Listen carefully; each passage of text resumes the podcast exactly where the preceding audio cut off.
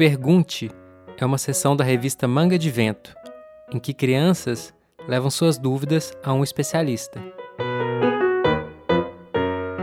Na cidade de Campinas, em São Paulo, fica uma construção que parece um estádio de futebol ou um disco voador.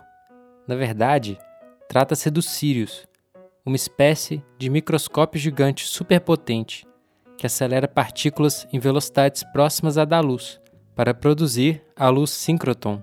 Mas o que, que essa luz síncroton tem de tão especial? Por que ela interessa aos cientistas de todo mundo?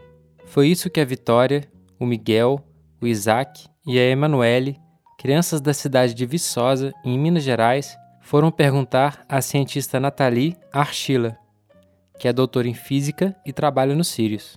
A conversa foi publicada na edição 9 de 2018, mas continua bem atual já que o Sirius tem sido uma importante ferramenta para pesquisas brasileiras sobre o coronavírus.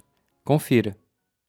Olá, Natalia. Sou Emanuele, tenho 10 anos e queria saber o porquê do nome Sirius. Oi, Emanuele. Obrigada pela pergunta. Então, o nome do Sirius foi escolhido devido à estrela Sirius, que é a mais brilhante do céu da Terra.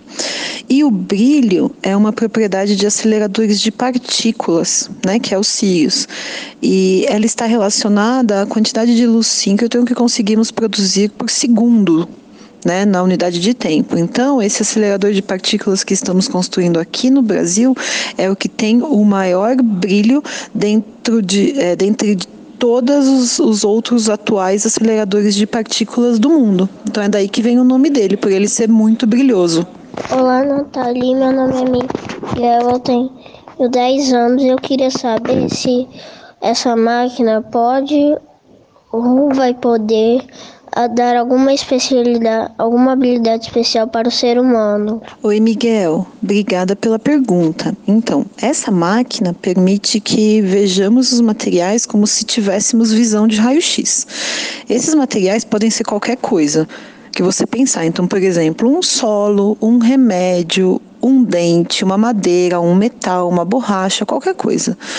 E esse laboratório permite que o ser humano entenda a estrutura interna desses materiais e até mesmo como os átomos desses materiais são organizados. O nosso olho não tem essa capacidade, mas esse acelerador de partículas vai funcionar como sendo os nossos olhos.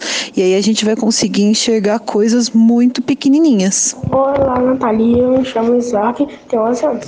Eu queria saber se o Sirius poderá trazer a cura para o câncer. Oi, Isaac. Obrigada pela sua pergunta. Então, a cura do câncer, ela vai vir dos estudos de pesquisadores de diferentes áreas. Então, por exemplo, biólogos, médicos, farmacêuticos e químicos. São as pessoas que basicamente fazem estudos nessas áreas. E o estudo, para se conseguir descobrir algo tão importante como a cura do câncer, provavelmente passará por esse tipo de laboratório, que é o Sirius, que é um acelerador de partículas.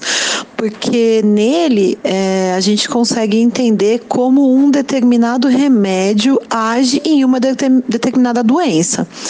Hoje, para você ter ideia, diversos medicamentos que você encontra na farmácia foram descobertos nesse tipo de laboratório.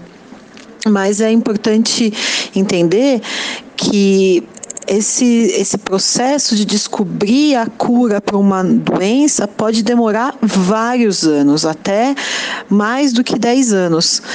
E ela só vem se tiver muito, muitos pesquisadores bons estudando essa doença. Então você pode entender que o Sirius é uma ferramenta que esses pesquisadores usam para entender a interação entre a doença e o remédio. E aí, quem sabe, sair, descobrir a cura para alguma doença tão importante quanto o câncer. É, olá, meu Nathalie, meu nome é Vitória, eu tenho 10 anos. Eu queria saber se no futuro, o Sirius, uma máquina tão evoluída, poderia evoluir ainda mais? Oi, Vitória. Obrigado pela sua pergunta. Então, esse tipo de laboratório está em constante desenvolvimento. Então, sim, essa máquina poderá evoluir ainda mais. Esse tipo de laboratório está presente em diversas regiões do mundo, principalmente na América do Norte e na Europa.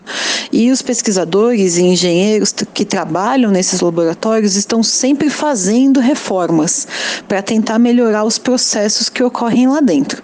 Quando alguma equipe é bem sucedida e consegue um grande avanço, as outras equipes podem usar essa ideia para melhorar os outros laboratórios do mundo. Então, a evolução nesse tipo de laboratório é constante. O Pergunte é uma sessão da revista Manga de Vento. O roteiro é de Cibele Carvalho e a edição sonora é do Felipe Vanisca, do podcast Histórias Vizinhas. Você pode acessar a revista no endereço www.mangadevento.com.br.